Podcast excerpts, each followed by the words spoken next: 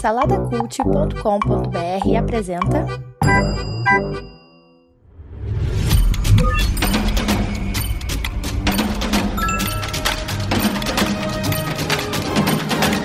Bicicletas Voadoras. Apresentado por Bruno Guedon.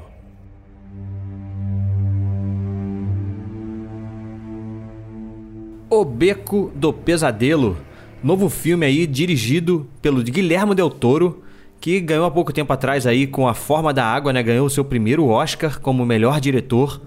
E ele é um diretor que sempre flerta com essa coisa do estranho, né? Ele é o diretor lá do Labirinto do Fauno, da própria Forma da Água, como eu falei, né? Ele dirigiu também alguns filmes de mais assim mainstreams, né? Como o próprio Hellboy, ali, não sei se ele foi o primeiro ou o segundo, acho que ele dirigiu os dois.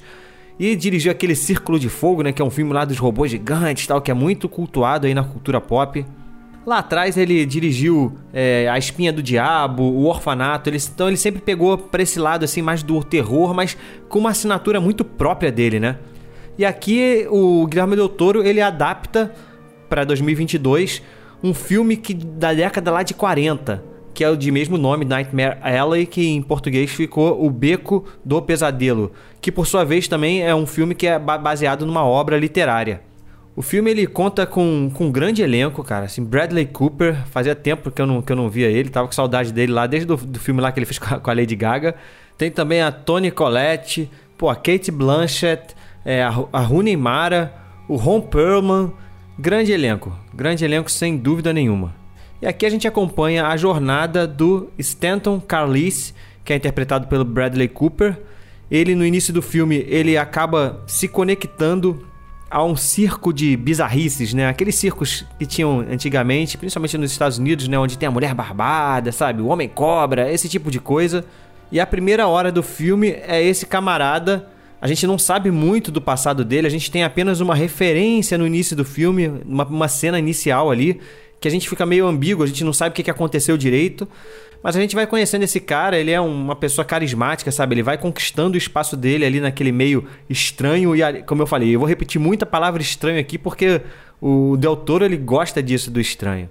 Então ele vai estabelecendo relações ali e vai aprendendo, vai aprendendo algumas coisas ali naquele meio, principalmente a questão de ser um mentalista, ou seja, ou seja, alguém que sabe ler a mente das pessoas e entreter elas né, ali naqueles números de, de, de, leitura de mente e tal. E ele acaba se embrenhando por esse caminho. Então a primeira hora do filme é essa relação dele com, a, com essa trupe.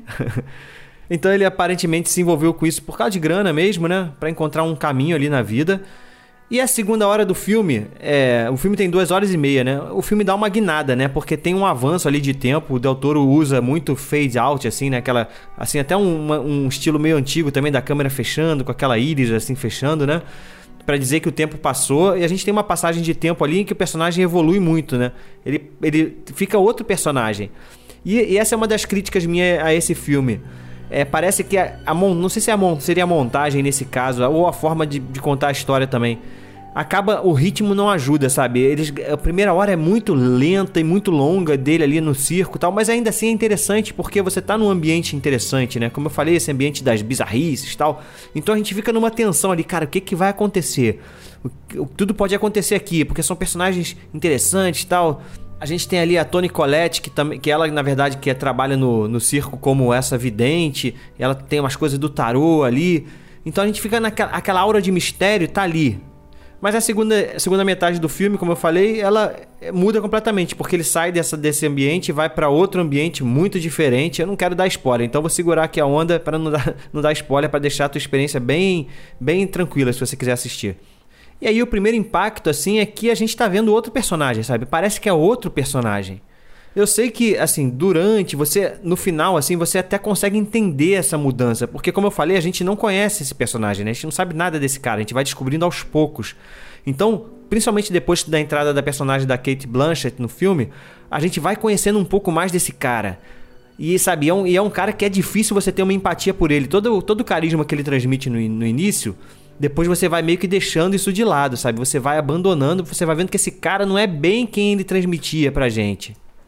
E no final tem um, um, plot twist lá. O final, assim, a, a, realmente o último terço do filme, não sei nem se é o último terço, mas assim, os últimos minutos, talvez a última, os últimos 20 minutos ali, realmente assim é bem tenso. É bem tenso porque até o, o Del Toro ele descamba para um, pra um lado assim até violento e realmente assim eu fiquei a, na ponta da cadeira ali, né, na ponta do sofá assistindo, bem tenso mesmo.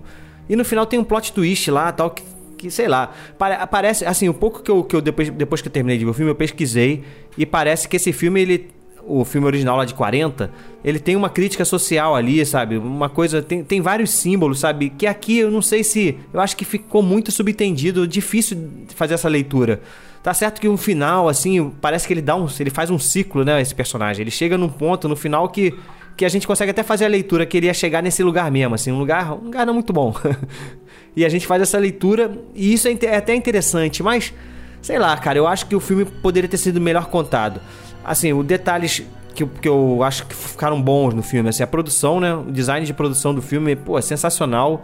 É um filme de época, então tá ali, os cenários, o figurino, tudo isso é um filme no ar, né? Tem aquela pegada no ar, então é muita chuva, neve, escuro, tudo isso, tudo isso ali tá, tá fantástico. As atuações, assim, o Bradley Cooper, apesar de eu gostar dele, parece que ele não encaixa muito com esse, com esse personagem, não sei. Não, não, não colou muito não, mas cara, assim, ainda assim ele tá bem. Assim como os outros, né? Rooney Mara, Kate Blanchett. Eu gosto muito da Toni Collette. Se você viu Hereditário, que é um filme de terror aí, ela é sensacional. Mas eu acho que o Del Toro não, não empolgou tanto dessa vez. Não empolgou tanto, mas é um filme que tá aí nas, nas premiações. Mas ainda assim é um ótimo filme, tá? Eu dou 1, 2, 3.5 para O Beco do Pesadelo. E é isso, eu espero que você tenha gostado. Já sabe, né? Segue aí o Bicicletas Voadoras Cast no Instagram. No Spotify e no Apple Podcasts, avalie a gente aí com 5 estrelinhas. E a gente também tá lá no saladacult.com.br, um portal lá cheio de outros podcasts para você. Beleza, gente? É isso aí. Até a próxima. Fui!